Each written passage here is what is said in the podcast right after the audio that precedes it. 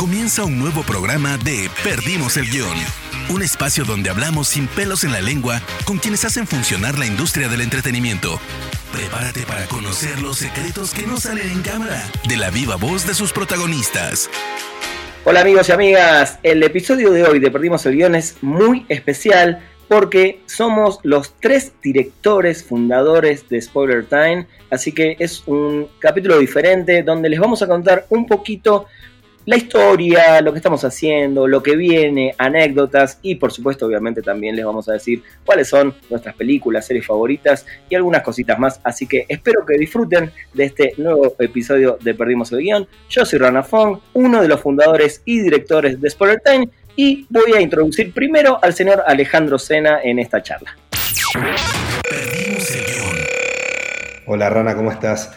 Eh, bueno, me voy a presentar para los que no saben quién soy. Mi nombre es Alejandro Sena, soy el director de producto de Spoiler Time y básicamente mi función es eh, todo lo que tiene que ver con el producto en sí, no con la operación del producto, sino con temas de identidad, de marketing, de comunicación, de, desarrollo, de diseño, del sitio, de las redes, pero no, como digo, no, no operativamente, sino como más que nada poner ciertas pautas o crear cosas relacionadas al producto en sí, que luego se, ejecuta por otro lado, pero esa es un poco mi función. Muy bien, y por el otro lado, desde Buenos Aires, el señor Fernando Lozano, para nosotros, los amigos Torri. Hola, ¿qué tal? ¿Cómo están? Bueno, yo soy la otra pata de Spoiler Time. Eh, soy el editor en jefe y lo que hago es sí un poco más más palpable porque establezco, organizo, dirijo y evalúo las políticas y los procedimientos en la publicación editorial, más que nada escrita, eh, de spoiler, eh, y a veces me meto un poco en el tema de guiones, etcétera, etcétera, de videos, pero eso se lo dejo más a otras personas. Está bien, buenísimo. Bueno, un poco la idea en este programa es cada uno va a contar como diferentes momentos, diferentes situaciones, lo que venimos haciendo. Yo rápidamente les voy a contar cómo se creó este proyecto que ya va a cumplir cinco años. ¿eh? El primero de octubre de este año vamos a hacer eh, cinco años que el .com se puso eh, en línea. Un momento eh, clave, un momento feliz, ese eh, primero de octubre del 2003, de 2015 ya, 2015, donde apareció ese sportertime.com para el mundo. Eh, y un poco fue las ganas de hacer un sitio web de contenidos por el lado de cada uno, Ale y Fer no se conocían, son dos amigos míos en común, em, que les propuse hacer algo, nos sentamos un día con Ale a comer y a, tirar ideas y él no me olvidó más con su cuadernito, sacó una cantidad de sitios que tenía pensado hacer y entre ellos uno dijo, un sitio que te spoilé las series, lo cual me pareció ya como concepto increíble eh, y además eh, irreverente, ¿no? Algo, algo, algo diferente. Le dije, bueno, hagamos este. ¿Por qué? Porque los dos somos apasionados también del entretenimiento, del cine, de las series, y en ese momento se veía que el mundo de las series estaba empezando un nuevo camino. Así que nos pusimos de acuerdo con él, hablé con, con Fer eh, en Argentina, que él también eh, venía haciendo algunas cosas conmigo en otro sitio de cine y dijimos, bueno, unamos las tres fuerzas, las tres patas, creo que cada uno sabe mucho de, cada parte de, lo que necesita un proyecto así, eh, y creo que fueron dos o tres semanas de buscar la gente adecuada para empezar las redes sociales, al mes ya teníamos Facebook, ya teníamos Twitter, empezamos a abrir todo, y a los dos meses estábamos en línea con este proyecto de spoilertime.com. Eh, ¿Te acordás un poco los primeros pasos, Ale, para, para todo esto? Sí, eh, como decís, fueron, fueron pasos muy veloces. La verdad que creo que es el proyecto que más rápido, o sea, un proyecto así de grande que más rápido saqué, tanto como emprendedor como trabajando en empresas. Em, creo que lo primero que, bajamos fue un poco el nombre. Me acuerdo que era, era un tema, ¿cómo le íbamos, cómo íbamos a llamar? Hasta que apareció una imagen de Jesse Pinkman diciendo It's Spoiler Time, bitch, o algo así. Em, y bueno, nos quedamos con ese. A la verdad que no me acuerdo cuántos, pero bueno, era empezamos por ahí, ¿no? Como viendo qué, qué, nombres le íbamos a poner, luego pasó la identidad, cómo se iba a ver, qué colores iba a tener, si iba a tener o no un personaje eh, o como una mascota el sitio, em, la cual al final no tuvo, se diseñó pero no la usamos. Em, luego pasamos por la, por la personalidad de la marca, que esto es súper importante porque desde un primer momento te lo define el nombre. Somos una marca que te va a spoilear. Eso es parte de nuestra personalidad. No nos importa spoilearte. Eh, y es parte ¿no? de, la génesis del sitio, pero va más allá, o sea, porque la personalidad de la marca también es eh, que somos eh, positivos, nunca no vamos a no recomendar algo, en fin, digo, tenemos como, empezamos como a bajar, como íbamos a hablar también. Después nos fuimos a redes sociales, o sea, qué redes íbamos a tener. De hecho, empezamos con Facebook, si no me equivoco. Fue lo primero que empezamos a publicar, luego en otras. Em, definimos el equipo como tal, quiénes son los integrantes, quiénes van a escribir, eh, empezamos a hacer pruebas editoriales en el sitio, en WordPress, eh, así que el sitio esté publicado. Después eh, hicimos el, como tal el lanzamiento en redes sociales, fue lo primero que hicimos, creo que fue el primero de agosto. O, por ahí. Por ahí, o fines de julio, no sé, creo que está en la fecha exacta, pero si no me equivoco, el primero de agosto fue el primer post. Em, después hicimos el sitio, en ese tiempo, desde que lanzamos en redes sociales hasta el sitio pasó un mes, mientras hacíamos pruebas editoriales en un WordPress que no tenía diseño, no tenía nada. Y finalmente lanzamos el 1 de octubre, como bien dijiste, cuando este año se van a cumplir ya cinco años de lanzamiento. Increíble. Ahora que dijiste lo de la mascota me había olvidado que sí, teníamos un loguito de un señor con un, como un megáfono, ¿no? Que te hablaba. Ese era el logo. Exactamente. Sí, era Spoiler Time y aparecía atrás un tipito así con un megáfono que como que te, o sea, gritaba los spoilers. Totalmente, está, está buenísimo. Eh, contame, eh, bueno, contale a la gente, Fer, cómo, cómo por, estas son cosas que igual fueron cambiando durante los cinco años, pero ¿cómo o qué recordás de cómo se definía un poco qué y de qué manera escribir eh, los artículos bueno, y las noticias en el sitio? Sí, eh, va cambiando generalmente en realidad porque es muy dinámico, como la industria. O sea, la industria de las series y el cine es dinámica, se sabe porque se cancelan y se levantan series, eh, lo mismo sucede con el cine. Bueno, en cuanto a eso, es medio, es medio difícil porque uno va viendo la tendencia. Las tendencias van marcando un poco el, camino que hay que tomar. Este, y cómo, bueno, primero lo primero que dejamos en, claro es que había que tener un respeto al lector y spoilear, pero sin hacer clickbait. Eso es súper importante, o sea, con información buena este, y lógica, nunca con información muy tirada de los pelos ni nada por el estilo. Eh, y también lo que nos pusimos en, campaña al comienzo fue hacer algo dinámico, también como la industria, pero para la lectura, o sea, que sea divertido, pero con contenido. O sea, no grandes extensiones de, escritura, eh, sino cosas muy al pie, muy rápidas, este, y con bastante imágenes, como para divertir. Mientras lees, te informás y te divertís. Eso siempre fue, digamos, la política que, los tres tomamos. O sea, a, mí me gusta leer así. Así que eso lo pudimos reflejar. Totalmente, estoy, estoy de acuerdo y, qué, importante lo que decís de, de, lo dinámico y lo cambiante, porque sin duda es esta industria que cambia todos los días y bueno, sobre todo en estos tiempos, qué importante es readaptarse y creo que, bueno, eh, de tu lado con el equipo creo que lo fueron haciendo increíble el tema de qué escribir, cómo escribir y sobre qué, ¿no? Que, es lo más importante que, mueve a un sitio de contenidos, sobre todo. Y estaría bueno eh, también aclarar que este tema del spoiler también lo cuidamos mucho dentro del punto .com eh, y dentro de las redes sociales porque es, es, eh, es, como una delgada línea roja, o fue en ese momento. Ahora, ahora creo que los medios se abrieron mucho más a contar lo que está pasando en el mundo de la serie, sobre todo, pero en su momento era, ok, contemos dentro del artículo qué pasó en algo, pero no desde un título, no desde una foto, porque la gente también en redes sociales pasa y ve, eh, y en ese momento era, era crítico el tema del spoiler Me acuerdo perfecto, inclusive yo creo que mucha gente no se animaba quizás a entrar por el, ya el nombre, ¿no? que también fue un riesgo poner un nombre de ese estilo, pero bueno, creo que a la larga eh, es un nombre que ya nos identifica y creo que fue una gran elección.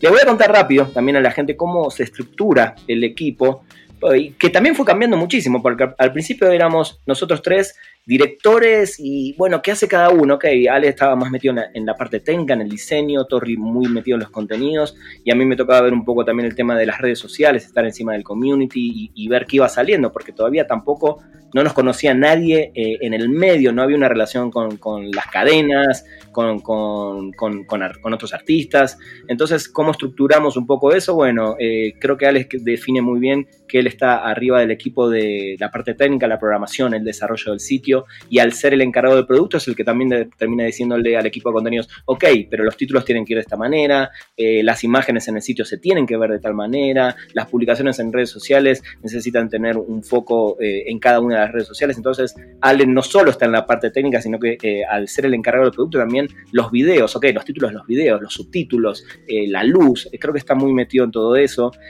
Torri tiene un equipo editorial hoy que creció muchísimo, creo que habíamos empezado, no sé, con cinco colaboradores en su momento, Torri era uno de los que más, y bueno, todavía sigue escribiendo, eh, pero es muy difícil ir armando y, creo que en cinco años se consolidó. Hoy en día podemos hablar de casi 20 colaboradores entre todos los que escriben en el sitio. Eh, y la parte de, internet en sí, la parte de, de las redes, Hoy tenemos un community manager a la cabeza de un equipo que hay abajo, hay dos o tres personas que también postean en Facebook, postean en Instagram, se suma TikTok, se sumó muy fuerte el canal de YouTube e Instagram para nosotros en los últimos años. Y a mí que me toca también operar por encima de todos para que básicamente el día a día funcione, para que si hay errores yo también tengo que estar viendo si se postea bien, si se postea mal, si hay un error en un tweet. Y la parte de que manejo yo muy fuerte es la de relaciones públicas, que creo que en muy poco tiempo, ahí me, dirán ustedes dos, creo que en muy poco tiempo eh, Netflix ya nos empezó a invitar a, sus, eh, no solo a sus fiestas, sino a sus junkets, a, eventos, HBO, eh, como que muy rápido también las marcas importantes de esta industria se dieron cuenta de que éramos, que íbamos en serio. No me voy a olvidar más, un día me junté con la cabeza de una de una empresa de, de PR que es Cypress, que maneja la parte de Universal, en Vice Universal. Y él me dijo, si ustedes logran pasar el primer año, ya todo el mundo te va a ver de otra manera, porque blogs eh, o periodistas o influencers que salen a hablar de lo mismo que hablamos nosotros, hay, hay muchísimos, pero no todos logran afianzarse. Entonces creo que, bueno, esa, esa estructura del equipo creo que ya está completamente afianzada, si bien, como dijimos, cambia tanto y es tan dinámico el mundo del entretenimiento que creo que nos vamos a ir renovando también eh, año a año. Pero eso es un poco la, estructura de este equipo. Ale, contale un poco a la gente también eh, qué herramientas usamos para trabajar, en particular nosotros, y, desde tu también tu historial, porque sos una persona que hace páginas de que tiene, no sé, creo que 10 años, estamos hablando de 20 años atrás más o menos. Cuenta un poco también cómo, qué herramientas se usan, qué usábamos en un principio y cómo va evolucionando también eso, porque creo que es importante que las herramientas también eh, van actualizándose con el correo de los años. Sí, a ver, te cuento. Empezamos, digo, te cuento, le cuento a la gente, nosotros ya sabemos qué herramientas usamos, pero em, empezamos usando WhatsApp, un grupo de, Facebook también para comunicarnos y no mucho más, o sea, con, en términos de herramienta. El WordPress para, para, para manejar el sitio como tal y ya está. O sea, la verdad es que eso fue con lo que empezamos. Después incorporamos eh, Figma, que es una plataforma de diseño gratuita que es que para colaborativa, o sea, se puede compartir con, otras personas. Y ahí lo que hicimos fue bajar todo, desde los templates para diseños, para MediaKit, para todo estaba ahí y bueno, lo compartíamos. Em, después incorporamos eh, MailChimp para el envío de, de, newsletters. Antes usamos TinyLetter, que es gratuito. Incorporamos MailChimp, que no es gratuito, pero es mucho mejor. Y más recientemente StreamYard para streaming, que es el maestro acaso vos, y Buzzsprout para podcast, que es la plataforma que usamos para subir todos nuestros podcasts. En, términos de, qué se usaba antes y qué se usa ahora, es, un poco complejo. Yo recuerdo que hace 20 años atrás usábamos FrontPage, Dreamweaver, eh, o, directamente se editaba en, un texto del Notepad de Windows. O sea, así hacíamos HTML en esa época. Eh, y para diseño, bueno, siempre estuvo dando vueltas a Photoshop, pero en algún momento Fireworks fue la herramienta para hacer web. O sea, hasta te, exportaba bloques y capas y, o sea, todos los elementos de la página te lo hacía Fireworks, que después lo compró Adobe y lo mató. Eh, nada, y bueno, con el tiempo fue evolucionando, en Mac apareció Coda, herramientas FTP para subida de, los archivos al servidor y así. Y, mm, ah, y por último, estamos, estamos hospedados en DigitalOcean, es un, gran proveedor desde hace cinco años, pero bueno, ya vamos a empezar la migración hacia Amazon eh, para tener el sitio ahí en, en, Amazon Web Services. Y ya, eso es todo, todo lo que usamos hoy. Ah, perdón, me olvidé que incorporamos también hace poco Basecamp.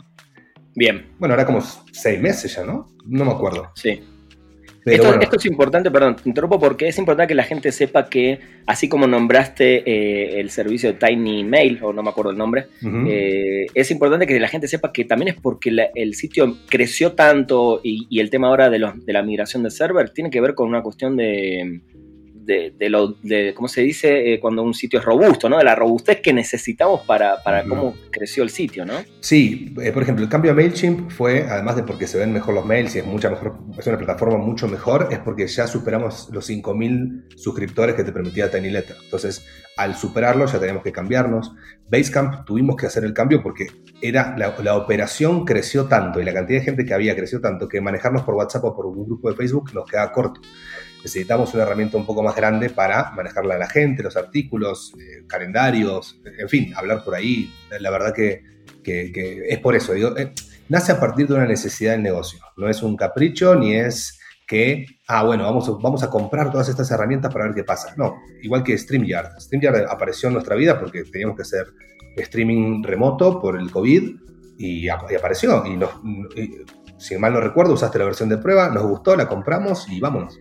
Entonces, em, eh, hay que entender que responde a una necesidad. Ninguna de estas herramientas, excepto WordPress, porque el sitio está hecho en WordPress y es gratuito, ninguna de estas herramientas es obligatoria ni es necesaria para hacer un proyecto ni para hacer un sitio. O sea, la realidad es que se puede hacer todo, lo, todo sin necesidad de usar esto. Son nuestras elecciones, hay gente que usa otras cosas eh, y responden a una necesidad del negocio. Totalmente. Y quiero hilar lo primero que dijiste. La gente va a decir, ¿por qué primero dijo WhatsApp? Porque Time es una oficina remota, porque trabajamos todos, todos de manera remota. No hay una oficina eh, física, salvo cuando, bueno, no en estos días, pero cuando había alguna reunión, alguna junta o necesitábamos, se rentaba un WeWork pero es importante porque justamente a Torri le quiero preguntar cómo coordina el día a día del equipo editorial siendo remoto. No es que uno se imagina o vio en películas o en series o lo vive, ¿no? Trabajando en una revista o en un periódico, la oficina donde hay 10 personas, se juntan, debaten o ven, ven en vivo lo que va pasando en Twitter y dicen, ok, ¿cómo Torri manejas eso de manera remota del día a día del equipo editorial? Bueno, como dijo Ale, retomando lo que dijo un poco Ale, eh, ahora es vía Basecamp y para tener un poco más de orden, pero en un principio fue solamente por Facebook, mail, el comienzo fue por mail, en realidad, porque como empezamos de cero, este, me pasaban todos los artículos y noticias, me las pasaban por mail y yo las subía y charlaba por ahí con, los chicos. Este, después, bueno, como hubo un poco más de confianza y un poco más de necesidad también de velocidad, se pasó a Facebook con un grupo cerrado y también con los mensajes internos de Facebook y después cuando ya hubo una cantidad de gente importante pasamos a, WhatsApp. De ahí saltó, ahora con un grupo bien establecido como nombraste antes, de ahí pasó a, a Basecamp como plataforma ya de, organización total, donde se pueden subir todo tipo de cosas, desde calendarios hasta drives, etcétera, etcétera. Y, el trabajo está un poco más ordenado.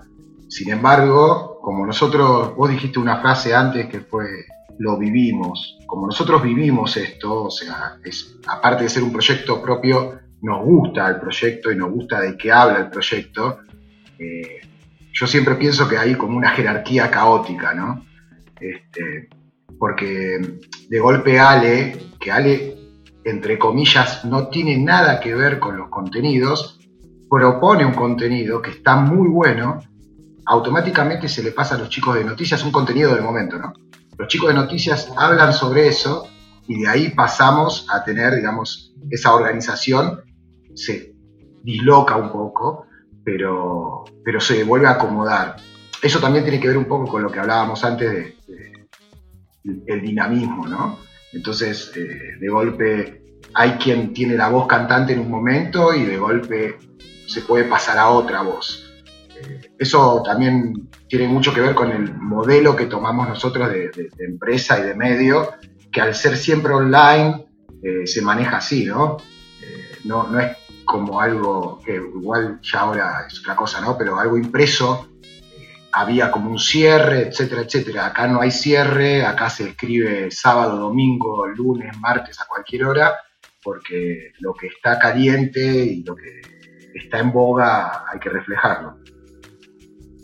Totalmente, creo que eh, eso que dijiste está bueno y, apoyando lo que dijiste y lo que decía Ale, creo que la confianza entre los tres, creo que es fundamental justamente para eso, para que si uno levanta la mano, escuchemos, ¿no? Y por más que no sea el, el lugar ¿no? De, uno, o, por más como dijiste, no es que Ale no esté metido en contenidos, de hecho Ale eh, está metido desde el producto, pero quizás no de, ah, se está hablando de esto, hagamos un artículo de esto, creo que es importante remarcar eso, que si no hubiera esa confianza también entre nosotros tres, creo que ahí sería caótico y, complicado. Eh, y otra de las cosas que surgen, eh, que nos surgió con Ale, de hecho, fue el tema de también, vimos un poco cómo eh, estos como influencers o, estas caras que estaban, que, eran importantes en el mundo del entretenimiento, eh, y, a partir de eso y, querer hacer un producto nuevo y propio, empezaron a salir los shows en vivo, ¿no? que son estos spoilers, que hoy se llaman Spoiler Night Show, que, los primeros dos no tenían nombre, eh, simplemente fue salir ahí con, dos colaboradores, bueno, en su momento Chechulleros, que, que trabajaba ya con nosotros, y Stevie de TV, que fue un, un influencer que conocimos con Ale en un evento, invitarlos a ellos a, hacer esto en vivo y, creo que fue un súper paso para nosotros porque a partir de ahí le pusimos también caras a, Spoiler Time, ¿no? La gente cuando lee un periódico, cuando lee algo, eh, hace años no sabía quiénes estaban atrás, hoy es mucho más fácil y creo que el tema de los shows en vivo a nosotros lo que nos trajo fue mucha credibilidad entre la gente y, hacerlo de, tan, de una manera tan orgánica y tan divertida como, lo, como hacemos los Spoiler Night Show, que mutaron muchísimo a través de los años, creo que también fue un gran paso. Y hablando de, esa mutuación o evolución, eh, lo dijo Ale hace un rato, nosotros empezamos en la casa de Ale eh, durante un tiempo, después nos fuimos a la otra casa de Ale cuando se mudó, cuando en un momento dijimos, bueno, necesitamos ya rentar un estudio, nos fuimos a un estudio acá en un barrio llamado La Condesa, eh, de ahí nos fuimos a un estudio un poco más, eh, como se dice, más cálido de un amigo de Hugo Corona, que también está metido en el medio. Y cuando pasa todo esto de la pandemia, cualquiera podría haber dicho, bueno, ya fue, esperemos. No, me traje las cosas a mi casa, transmito todos los martes desde casa con la cámara, las luces, eh, y creo que esa evolución eh, tiene que ver también con que se sumaron más programas en vivo, se sumaron un montón de cosas que tienen que ver con eso, y es importante porque la gente, eh, el manejo del feedback que tenemos con la gente que está del otro lado, creo que hizo también que la gente sienta una empatía con nosotros y las ganas también de, sentirse parte de un medio. Creo que Spoiler Time podemos ser tres directores, tantos colaboradores, communities, eh, pero creo que la gente hizo que Spoiler Time sea un medio también de ellos mismos eh, así que creo que fue importante ese paso, ¿no? Y este año, nada, un día Alde dijo podcast, ¿no? ¿Y, qué onda con los podcasts, Ale? ¿Cómo, cómo, ¿Cómo evolucionamos en tan pocos meses también con esto? Sí, lo de los podcasts, digo, es una idea que creo que ya teníamos dando vuelta en la cabeza, veíamos como toda la industria se estaba yendo para ese lugar, pero el, momento clave que, dijimos vamos con todo fue una comida que tuvimos con, con Torri y Juan Pablo, un amigo de Buenos Aires, que yo estaba justo por ahí. Y, este amigo nos dice, no, o sea, tienen que meterse ahí, o sea, es el momento, si no ya van, a ir tarde. Entonces, bueno, digo, creo que fue el, gancho que, terminó de cerrar la idea que ya veníamos, eh, que ya teníamos en la cabeza. Eh, entonces, ahí fue como, como, dimos el inicio como tal. Pero a mí lo, lo, que más me sorprendió de los podcasts es cómo toda la gente que trabaja con nosotros y que son colaboradores y que escriben o que a veces hacen alguna colaboración esporádica, como todos también lo tenían un poco al bichito del podcast adentro, porque empezamos con Perdimos el Guión, que, es este podcast que están escuchando ahora, pero luego empezamos a preguntarle a la gente, más allá de uno u otro que queríamos hacer nosotros, como Spoiler News, que antes era un, un video y así, empezamos a preguntarle a la gente que trabajaba en Spoiler, que trabaja en Spoiler, si les interesaría participar y fue una respuesta súper positiva, todos querían hacerlo, todos querían meterse en podcast. Eh, un amigo tuyo, Rana, nos ayuda con, la producción, con, el armado de las intros, de los outros, de los, cortes. Eh, entonces empezamos a hacerlo así. Y contratamos a un profesional que nos hace toda la, parte de locución y de, musicalización, si se quiere, o de efectos. Eh, y la propia gente de, de, Spoiler es la que hace los contenidos y, y vámonos. Y bueno, empezamos con Buzzsprout gratis, como, como, como, le, como contamos antes. Empezamos con todos gratis, a ver cómo funciona, si sirve o no.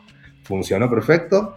Eh, empezamos a pagar, o sea, eh, les cuento que se paga por cada podcast. Por cada podcast que uno sube tiene que pagar un fee para que no se borren los podcasts viejos o se supere una cierta cuota de, de carga de megas de audio. Entonces, eh, empezamos con uno, con dos, con tres, hoy tenemos diez. diez podcasts, en, creo que en dos, tres meses de, empezar ya llegamos a los diez o en menos. El último es el que ver, que son como cuatro o cinco por semana. Mm, y, la verdad que ya en la sumando todos tenemos miles de docentes, nos fue muy bien, muy rápido.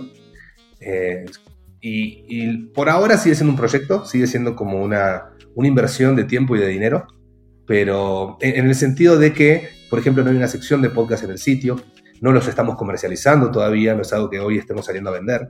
Entonces es, todavía está en proceso de incubación, de, de crecimiento y la verdad estamos, creo, todos muy felices y es uno de esos tantos proyectos que nacen dentro de Spoiler a ver cómo se va desarrollando, cómo fueron los lives en su momento.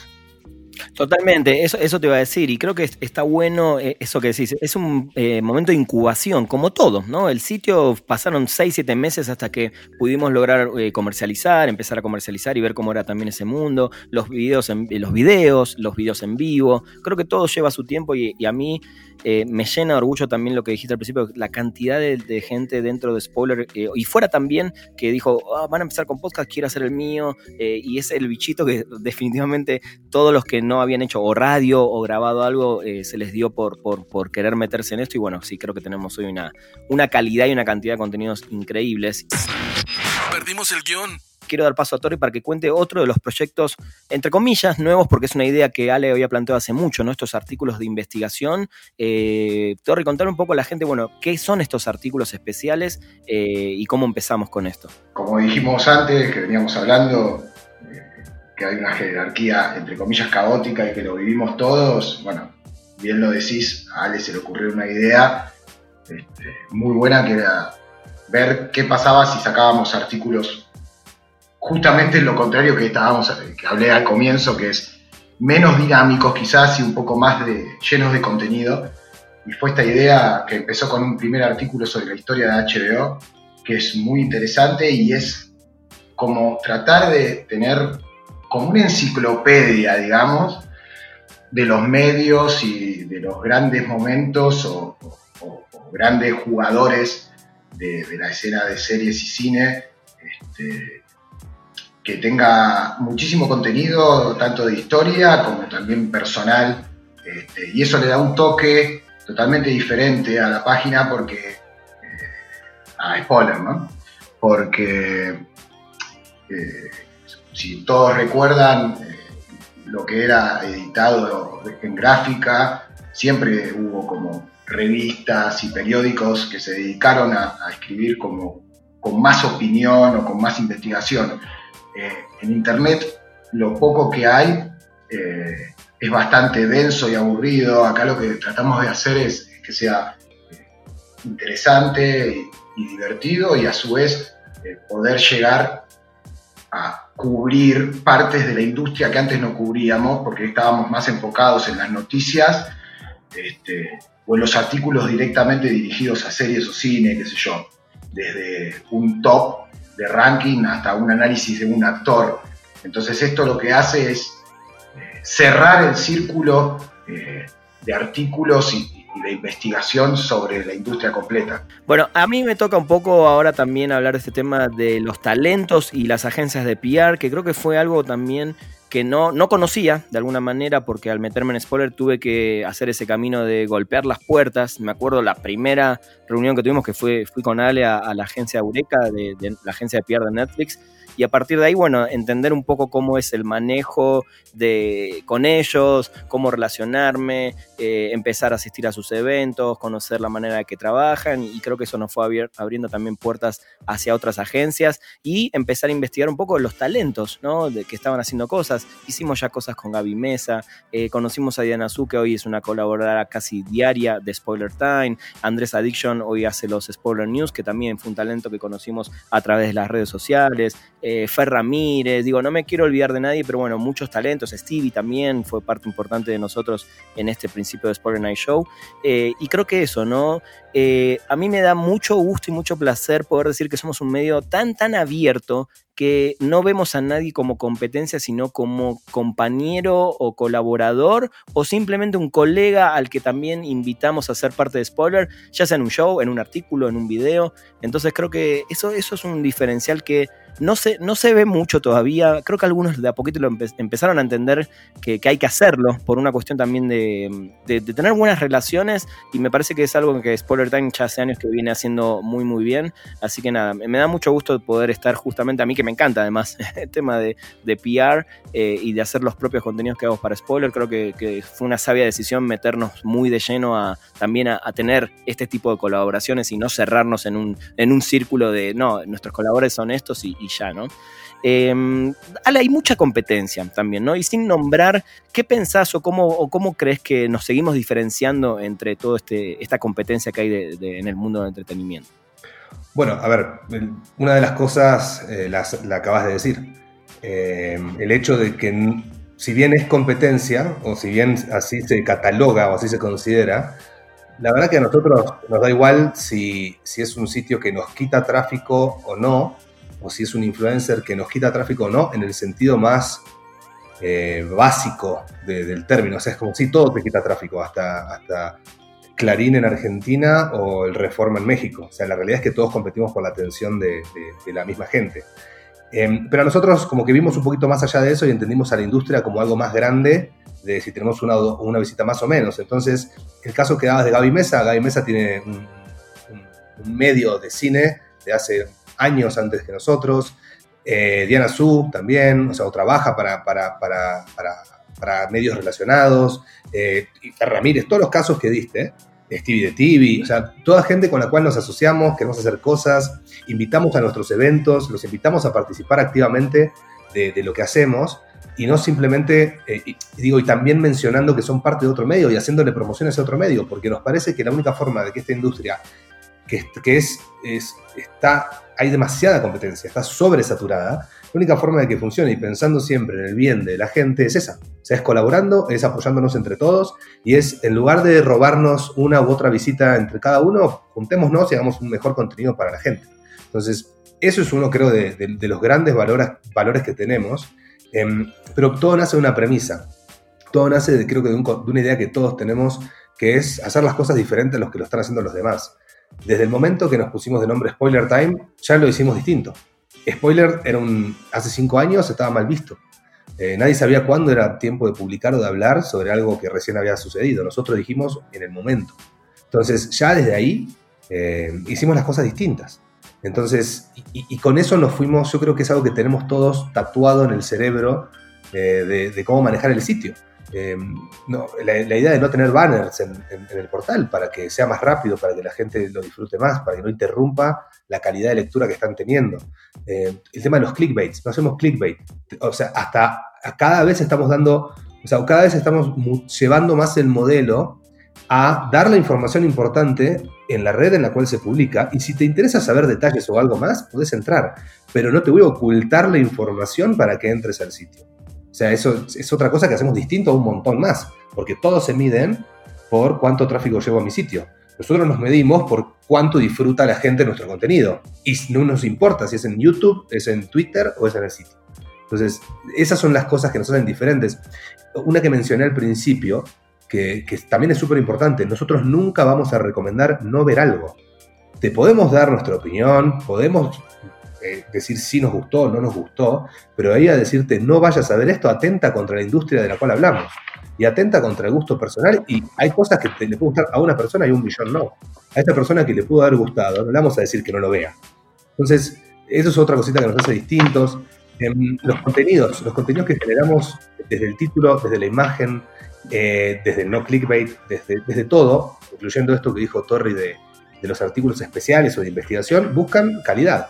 O sea, de los videos que hacemos, todo buscan tener un, mínimo de calidad dentro de nuestras capacidades y dentro de nuestras posibilidades, que respetando al usuario. O sea, le damos un buen contenido en un buen sitio y de una forma que sea fácil de consumir y que, disfrute, eh, porque siempre estamos pensando en el usuario. O sea, eso es como lo primordial acá. Em, o sea, no recuerdo ningún movimiento o ninguna decisión que hayamos tomado en beneficio de robarle algo a otro sitio o en beneficio de conseguir una visita más o menos. Es, ok, ¿qué contenido podemos hacer? Y por eso también tenemos un medio donde hay gente haciendo lives en Instagram en nuestra cuenta todo el tiempo, entrevistando a todo el mundo, opinando de todo, porque damos en los espacios y damos el contenido que la gente quiere ver.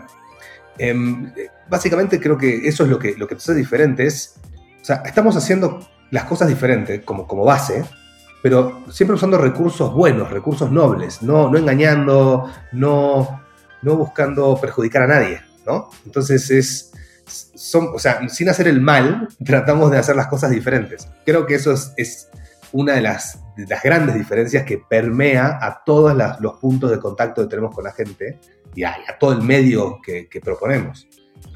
Sí, fundamental y, lo que estamos haciendo en este momento, que ya lo hicimos de otra manera en algunos lives, ¿no? Este, estos famosos lives donde contamos qué hacemos, cómo lo hacemos. Nadie cuenta en esta industria, nadie cuenta cómo hace nada porque todos creen que es, hay que guardar el secreto, ¿no? Entonces creo que este es otro gran diferencial. Torri, contale rápido, rápido a la gente cómo se fundó el proyecto en cuanto al tema de, inversión de dinero y, los tiempos que, manejábamos en, esos primeros días donde decidimos hacer Spoiler Time. Eh, en cuanto a inversión tiempos, bueno, el tema tiempo pues, es todavía hoy un tema importante porque eh, en el caso de los tres todos teníamos trabajo y teníamos que dividir nuestra vida entre el trabajo oficial, entre comillas, y este nuevo. Y eso llevó también a que la inversión salga de ese otro trabajo, eh, que fue una inversión bastante importante en un comienzo, pero no tan importante como si fuera un medio este, gráfico. Eh, eso también tiene mucho que ver con lo que estaban hablando ustedes, digamos, de, ser un medio de, Internet, pura y exclusivamente de Internet.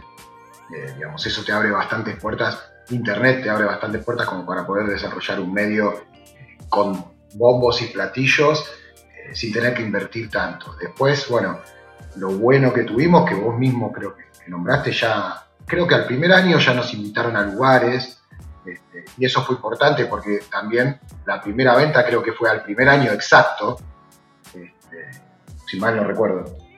Eh, y eso ayudó como para decir, bueno, seguimos y, salió cada vez menos dinero de nuestros bolsillos y ahora ya eh, el proyecto se mantiene solo, que eso es un logro total. No me acuerdo quién te lo había comentado a vos pero que eso es medio raro para una empresa nueva y sobre todo en, este medio de, entretenimiento que se mantenga solo, ya no al año, pero al año y medio, dos, ya estábamos no viviendo, pero sí manteniendo la estructura toda sin meter la mano en el bolsillo. Eso es increíble. Sí, es increíble y sí, sucedió un poco antes de lo que se había proyectado, lo cual es ganancia, ¿no? Eh, para la gente a veces pregunta, bueno, ¿cómo ganan dinero? Básicamente es vendiendo eh, contenidos. Los contenidos se pueden vender desde cantidad de visitas, cantidad de views, eh, dando resultados. La verdad que nosotros nunca fuimos un sitio, como bien lo dijo Ale, de poner banners, a ver que explote de visitas y el banner genere, porque justamente queremos cuidar, lo que más queremos cuidar es la experiencia del usuario.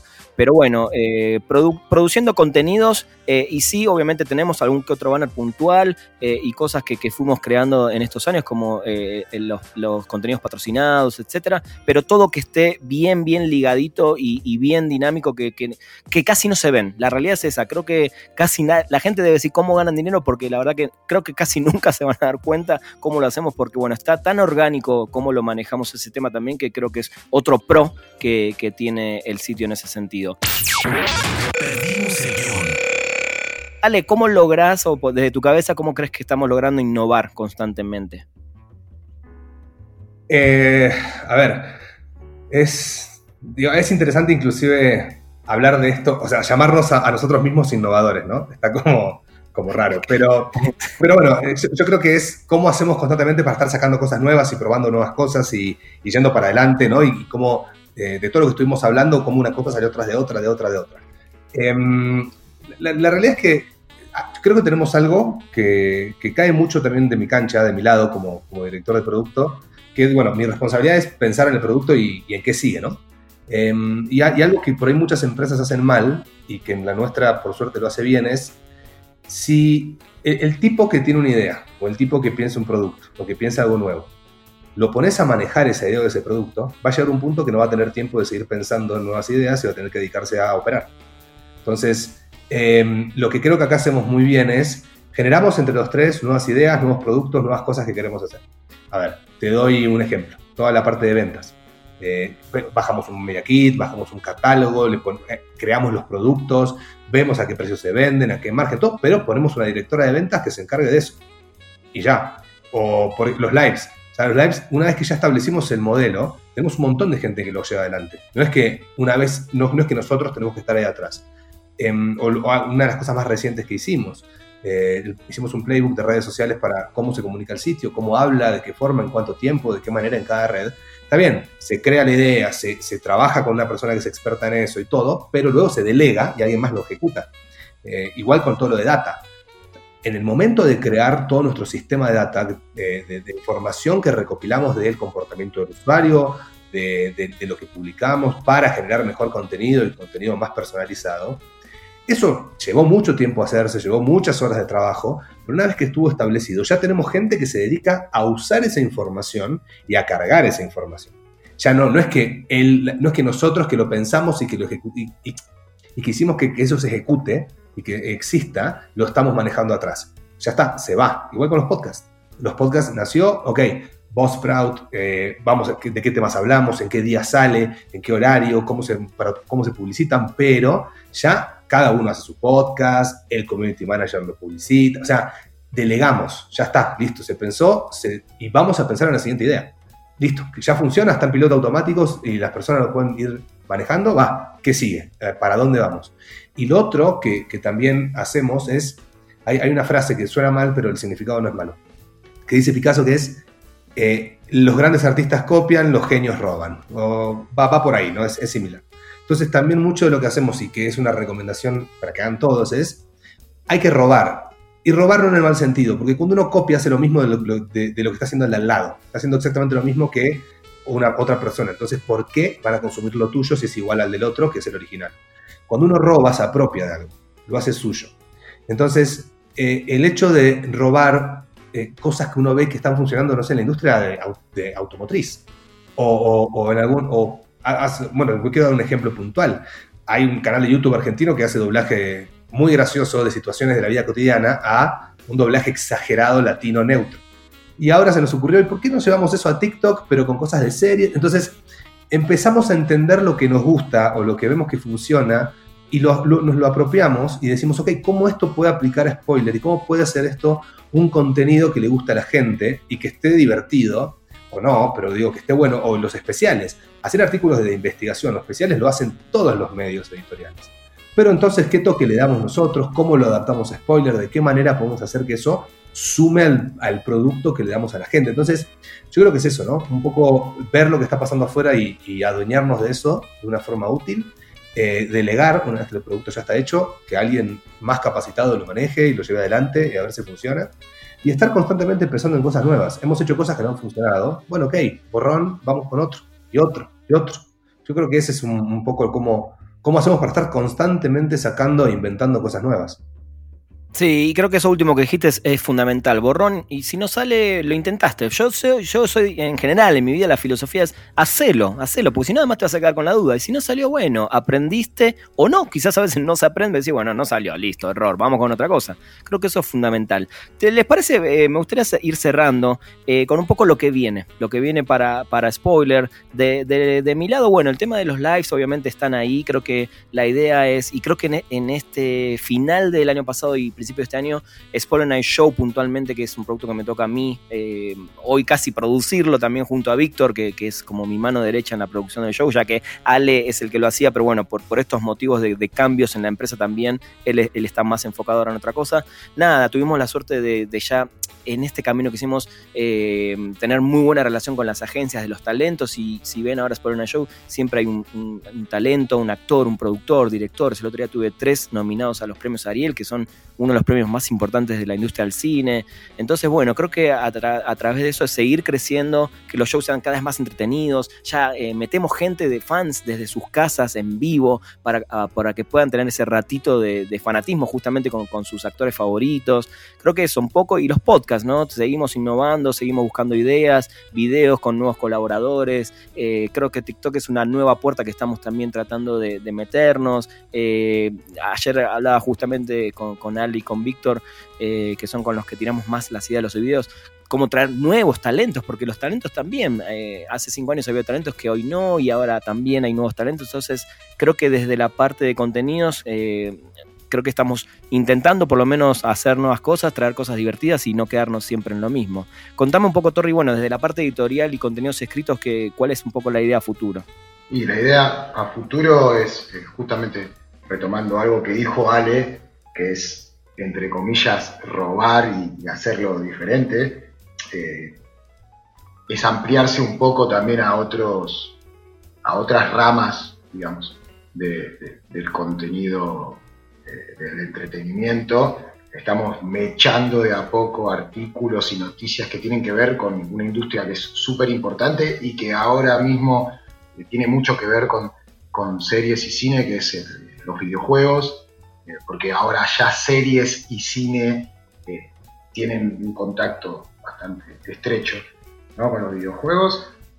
y también de a poco ver cómo tratar con respeto y con nuestra forma de tratar los temas eh, algunos géneros bastante bastardeados, pero bastardeados a veces sin razón, como son las telenovelas o, digamos, las tiras diarias. También es un contenido interesante que también se le puede sacar un jugo importante desde, su trama eh, y llevar por ese lado las cosas sin dejar de lado, obviamente, lo que venimos haciendo, que para mí está en, un muy buen nivel desde este momento. Totalmente. Ale, eh, sé que se vienen mejoras y cambios en el sitio, ideas nuevas. ¿Qué, podemos adelantar? Eh, sí, por suerte, bueno, lo que comentaba al principio, vamos a migrar de DigitalOcean a Amazon Web Services, que es eh, para, lo que nosotros necesitamos y para el crecimiento está teniendo el sitio es lo correcto para hacer y es la recomendación de, de, nuestra agencia de, desarrollo y diseño. Así que bueno, vamos a ir para ese lado.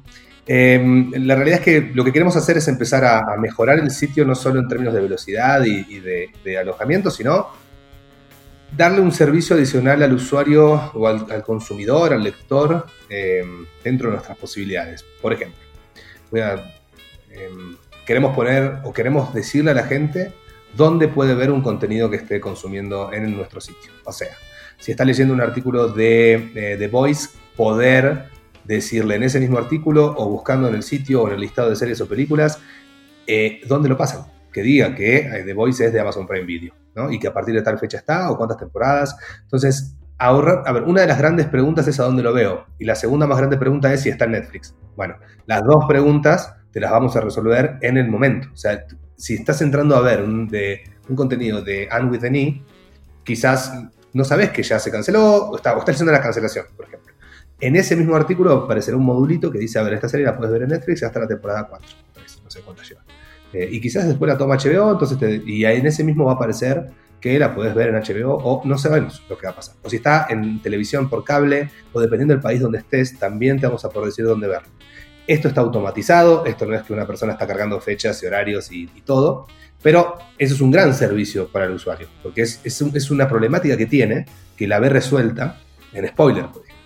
O, un tema que queremos hacer es tener secciones por cadenas, que puedes entrar en la sección de HBO, la sección de Amazon, la sección de Netflix, y ahí mismo tener información de esa cadena, si, es que tenés, por ejemplo, Netflix, que te digamos que es lo más cool para ver en ese momento, o, las últimas noticias, o los últimos estrenos. Em, que puedas también navegar según los servicios que tengas, que no sea necesario ir por todo el sitio. O, o, también por secciones de sagas. ¿Querés ver todo Star Wars? Ok, vas a entrar a Star Wars y vas a tener todas las películas animadas, eh, las últimas noticias, el ranking de cuáles son las mejores o peores producciones que hicieron. En fin, eh, eh, el objetivo es resolver cada vez más problemas de una forma cada vez más amigable. Em, después, con esto que hablaba antes de la data, que tenemos nuestro sistema de data detrás, queremos mejorar, cada vez tener más data, cada vez entender mejor cómo consumen los contenidos y quién lo consume y a qué horario y de qué, y de qué series y cómo se relacionan series entre sí, o actores y directores, para que finalmente el usuario entre spoiler y vea un spoiler hecho a su medida. Vea un sitio que tiene las cosas que a él le interesan. Una vez registrado, votado, haciendo sus listas, que son cosas que ya se pueden hacer, entender también y tener tanto contenido que en realidad estás entrando a tu spoiler, no a, spoiler como Entonces, eh, de nuevo, es facilitar eh, el consumir información de interés. Y por último, que es creo que el, gran sueño, el gran reto que tenemos y lo que a donde más queremos llegar es tener una aplicación, una compañía, una app que te acompañe mientras ves series, que ahí puedas opinar, leer contenidos complementarios de lo que estás viendo, hablar con otras personas que están viendo lo mismo que vos, eh, llevar tu listado de series, llevar tu ranking, lo que te falta por ver, tener a dónde ver ahí, que si tenés ganas de ver algo puedas consultar dónde lo puedes ver. En fin, creo que ese es como la meta a largo plazo, mediano, largo plazo, que toda información y toda la data y todo lo que hacemos en Spoiler podamos concentrarlo en una app que conecte a nuestros usuarios y les sirva de compañía mientras está sentado frente a la tele, a su teléfono o a su computadora. Perdimos el guion. Estamos casi llegando a los cinco años, como dije al principio, del sitio. Eh, y en estos días eh, logramos la cantidad de 10.000 artículos escritos, sin contar las noticias, que son muchos más. Eh, pero artículos, artículos de, dominio propio, por decirlo de alguna manera, ideas de, un equipo de contenido impresionante. ¿Tienen alguno favorito en, estos cinco años? ¿Torri? Artículo favorito, dos. Eh, uno, de, uno de Memo, que fue el que nos hizo estallar como sitio, que fue el de la comparación entre que si el mundo era muy divertido, si el mundo de, Walking Dead reflejaba eh, el mundo de Breaking Bad, si compartían mundo. Eso fue, nos hizo estallar y aparte porque muy divertido como estaba escrito. Y después, eh, me da un poco de vergüenza decirlo, pero uno mío, que ahí también definí un poco lo que éramos como sitio, cuando pasó todo este suceso con Kevin Spacey, eh, escribí un artículo sobre el tema y, fue como un artículo más desde, la raíz, desde adentro, desde pensar la cuestión desde un punto de vista un poco más objetivo. Eh, creo que fueron los dos artículos porque tienen, son las dos puntas, uno que nos hizo estallar como sitio y el otro que demuestra que el sitio también puede ser un sitio serio y analizar las cosas desde otro punto de vista. Totalmente. Ale, ¿alguno favorito?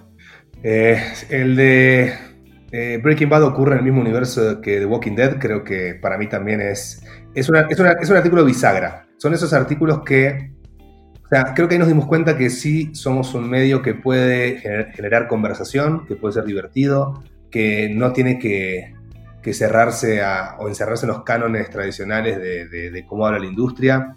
Eh, el, escrito está, el, artículo está escrito con irreverencia, con mucho humor, con, ironía inclusive, y hasta el título, o sea, es, como, está muy bien y creo que nos hizo dar cuenta que podemos llegar a mucha gente y, podemos generar esta, conversación y la gente misma, o, nos dimos cuenta también el tipo de seguidor que tenemos. La mayoría de la gente se dio cuenta el, tipo de artículo que era, que no había que tomarse en serio, que, estamos, que son conexiones que se están buscando forzadas para divertimento y para, y para reírnos un rato y, y al, mismo, al mismo tiempo es un ejercicio muy grande de investigación o sea, de detalle, que habla del fanatismo de una serie o de dos series y habla también que la gente lo consuma con ese humor, ¿no? Entonces creo que ahí nos dimos cuenta del tipo de usuario que tenemos y, de, cómo podemos explotar un contenido. Y también tengo otro, pero más que un contenido en sí, es un tipo de contenido. Hace un mes o dos meses, hace poco empezamos a escribir artículos sobre casos reales vinculados a series, no sobre la serie. Por ejemplo, un documental o una serie sobre eh, Ted Mosby, por decir. No, Ted Mosby no. ¿Cómo se llama el asesino este? Ted, Bundy. Ted Mosby es el, es el actor de. Es, perdón, el personaje principal de How I Met Your Mother. Em, entonces, lo, que, lo que ahí descubrí fue. Y, funcionaron, funcionaron muy bien. Podemos hacer periodismo tradicional o un periodismo más eh, ajeno a, tener que hablar puntualmente de un título de algo que está ahora en transmisión o que sale en alguna cadena, podemos hacer, podemos utilizar las series y películas, o sea, son temas de interés para el que consume series y películas porque hay una serie o una película sobre eso, pero podemos hacer un artículo diferente, periodístico, tradicional si se quiere, eh, vinculándolo con algún contenido que la gente quiso consumir. O sea, te estamos dando contenido complementario. Viste una serie determinada, eh, y te quedaste con la duda si realmente fue así o no. la serie El Presidente de Amazon Prime sobre, sobre eh, todo lo que hubo en la Comebol y el FIFA Gate.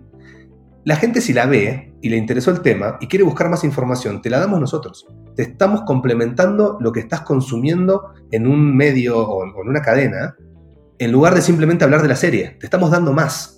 Entonces, ahí creo que también fue, eh, igual con, con, los artículos estos de investigación, como el de HBO, el primero que sale, de, de estos especiales, estamos generando nuestro propio contenido que suma al contenido que ya consumiste por otro lado. Entonces, ahí creo también que, eh, y es contenido independiente, ¿no? no depende de la serie, como no, es, simplemente un review o una opinión o un análisis de algo que viste por Netflix. Es algo adicional que hasta no pudiste verlo en Netflix y de igual te interesa. Entonces, creo que ahí también nos desprendemos un poco de esta dependencia que uno tiene con las series y las películas o con cualquier contenido, es como si un sitio de deportes hace un contenido que es interesante, ajeno a un partido o a un evento deportivo en particular. Te estamos, estamos generando contenido original y eso creo que para mí también es, em, fueron como esas cosas bisagras ¿no? del sitio. Sí, a mí, a mí también. Eh, estos artículos, la verdad que se me hace increíble que podamos haber dado este paso de, escribir sobre sobre casos reales que, después tienen su serie, su película, su documental. Eh, y este de HBO se me hace magnífico, es el primero de, muchos que, ya tenemos ahí en puerta.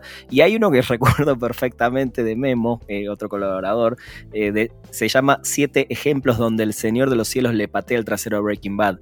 A mí ese se me hace una cosa hermosa porque creo que a nadie se le hubiera ocurrido hacer ese tipo de comparación y ahí es donde un poco también está esa parte divertida de, que quizás uno lee eso y dice, no, ¿cómo? Una serie así o una telenovela, pero creo que si lo entran a leer realmente el artículo está fantástico y, creo que sí, eh, sin ponerme a comparar justamente estas dos series, creo que sí le pateé el trasero en esos puntos que eligió, lo cual se me hizo magnífico. Pero bueno, chicos, para ir cerrando, eh, odio hacer esta pregunta porque la voy a tener que contestar yo, me divierte hacérsela a los demás, eh, porque es muy difícil, pero quiero que elijan dos películas y dos series que todo el mundo debería ver. No sé si querés empezar, Ale. Ok, a ver. Em, digo, a ver, vamos a empezar por, por series. Eh, bueno, Rick and Morty es una gran, gran, gran, gran serie. O sea, hace poco me vi toda la temporada completa de en la cuarta por Netflix. Es una maravilla. O sea, son ese tipo de series que mientras más ves un episodio, más cosas le vas encontrando. O sea, tiene una posibilidad de reverla gigantesca, porque no, o sea, con verla una sola vez te, te quedan cosas afuera. Entonces la tenés que volver a ver una, dos, tres, cuatro, cinco, seis veces para que eh, realmente absorbas todo lo que le metieron ahí. Desde un chistecito muy sutil que conecta con el episodio 3 de la temporada 2 hasta algo que pasa en el fondo y no te das cuenta, o una referencia a una película. A mí me parece una maravilla. Esa la tienen que ver. Em, y, y, creo que hay que bajar un poco el hate con Friends que hay, que hay una competencia y un tema ahí con Friends, hay que verla, hay que cagarse de risa, está buena, es divertida, es simplona, eh, son, tiene personajes adorables. entonces yo recomendaría mucho esas dos. Y voy a dar una tercera que me sorprendió gratamente, que jamás la pondría en, mis recomendadas, pero me doy cuenta de que cuando sale no puedo parar de ver y la tengo que consumir inmediatamente, que es F is for Family. Es una serie de Netflix que trata de una familia en los años 70, 80, no me acuerdo, es post-guerra de Vietnam. Eh, es una joya. O sea, y es una serie, es un drama, un drama barra comedia, que está increíble y tiene unos personajes, tiene desde eh, un señor viejo judío que estuvo en un campo de concentración hasta un conductor de un programa de radio adicto a la cocaína y, una familia con un padre súper violento, o sea, situaciones de la vida súper exacerbadas a, la décima potencia, es una animación. Y está, la verdad, es muy rara, pero está muy buena y es un dramón y está súper interesante. Eso en series. Después en películas, bueno, Matrix es mi película favorita de toda la vida. O sea, si no la vieron, veanla 100 millones de veces. También es otro de ese tipo de, contenido que hay que verlo muchas veces porque tiene muchos mensajes y muchas cosas están buenas. Voy a recomendar una que, creo que no la vio nadie en el mundo, pero es una película que me encantó, la vi un millón de veces, creo que está gratis en YouTube. Eh, y algún día tengo, quiero hacer o, hacer una versión para teatro o para podcast de esta película porque se adapta para los dos. Está increíble, se llama El hombre de la Tierra.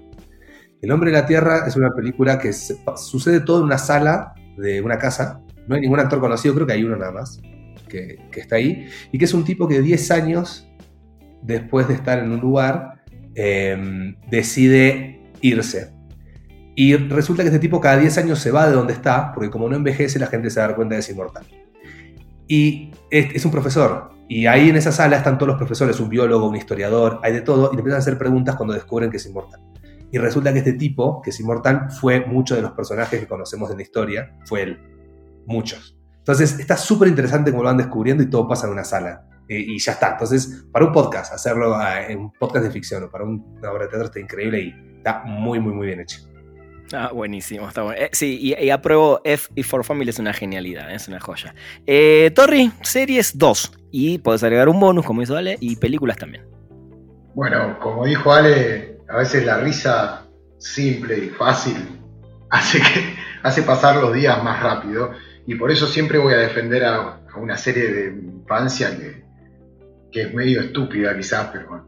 Alf, a mí Alf me vuelve loco. O sea, divierte muchísimo y me parece tan simple y los chistes tan malos a veces que, digo, no, gracias por existir porque me, la paso bien. Veo un capítulo y la paso muy bien y aparte, qué sé yo, me trae muy buenos, muy buenos recuerdos de cuando era chico y obviamente por, por la arquitectura y por lo que generó después, ¿no? Hoy con Better Call Saul, pero digamos, Breaking Bad es una piedra angular total porque cambió todo. O sea, si bien en, el mundo de las series eh, había ya grandes home runs como Lost eh, de los últimos años, ¿no? Lost y Prison Break, pero Breaking Bad, la, estructura, la arquitectura, cómo está contada la trama, el guion, eh, cómo abrió cosas como Better Call Saul y la misma película ¿no? del camino, o sea, es excelente.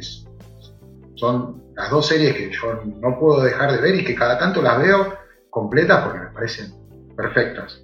Una para reírme y la otra para apreciar lo que se puede hacer en producción a la perfección. Y después en películas, dos que siempre nombro. Una es Apocalypse Now, porque me encanta, ya de por sí me encanta la novela corta de Joseph Conrad, porque es densísima, porque tiene unos diálogos increíbles, porque muestra la locura desde otro punto de vista, muestra la guerra desde un punto de vista que nunca se había hecho en el cine. Este, es para mí el mejor Coppola de la historia, está ahí. Eh, sé que muchos me van a decir, no, pero el padrino no, no. O sea, Apocalypse Now es, increíble, los colores, todo, todo, no, tiene nombre.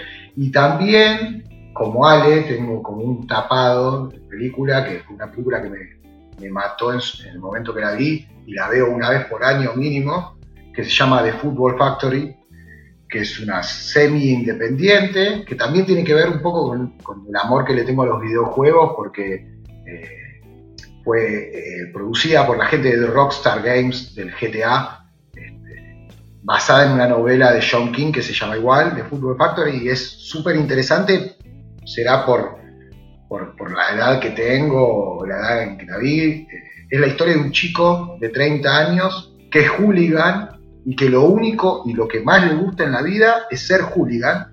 Y es muy graciosa porque es inglesa aparte y el humor inglés es súper ácido y, súper dramático, pero con esos toques de genialidad que tienen solamente los ingleses como para hacer buen humor. Así que esas son las dos películas que siempre recomiendo para ver.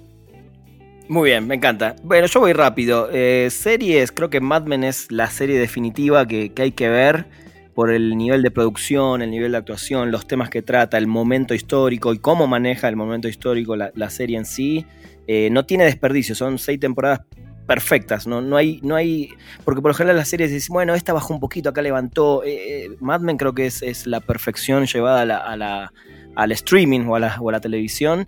Eh, y la otra que es otra tapada también, que, creo que todo el mundo debería ver, que si hubiera estado en Netflix o en un Amazon Prime Video, o mismo si hubiera sido de HBO, seguramente hubiera sido una de las mejores series de la historia, que es The Americans esta historia a finales de los 70, principios de los 80, de un matrimonio ruso entrenado para ser espías en Estados Unidos, donde tienen sus hijos norteamericanos que nacen en Estados Unidos, los crían como una familia, entre comillas, normal.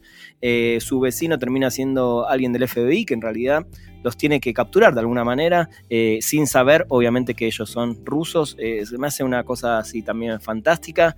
Y como bonus, en esta última época, Succession. Creo que es la serie que seguramente en, 10-15 años va a ser la serie definitiva de HBO, por encima de Sopranos, por encima de otras joyas históricas.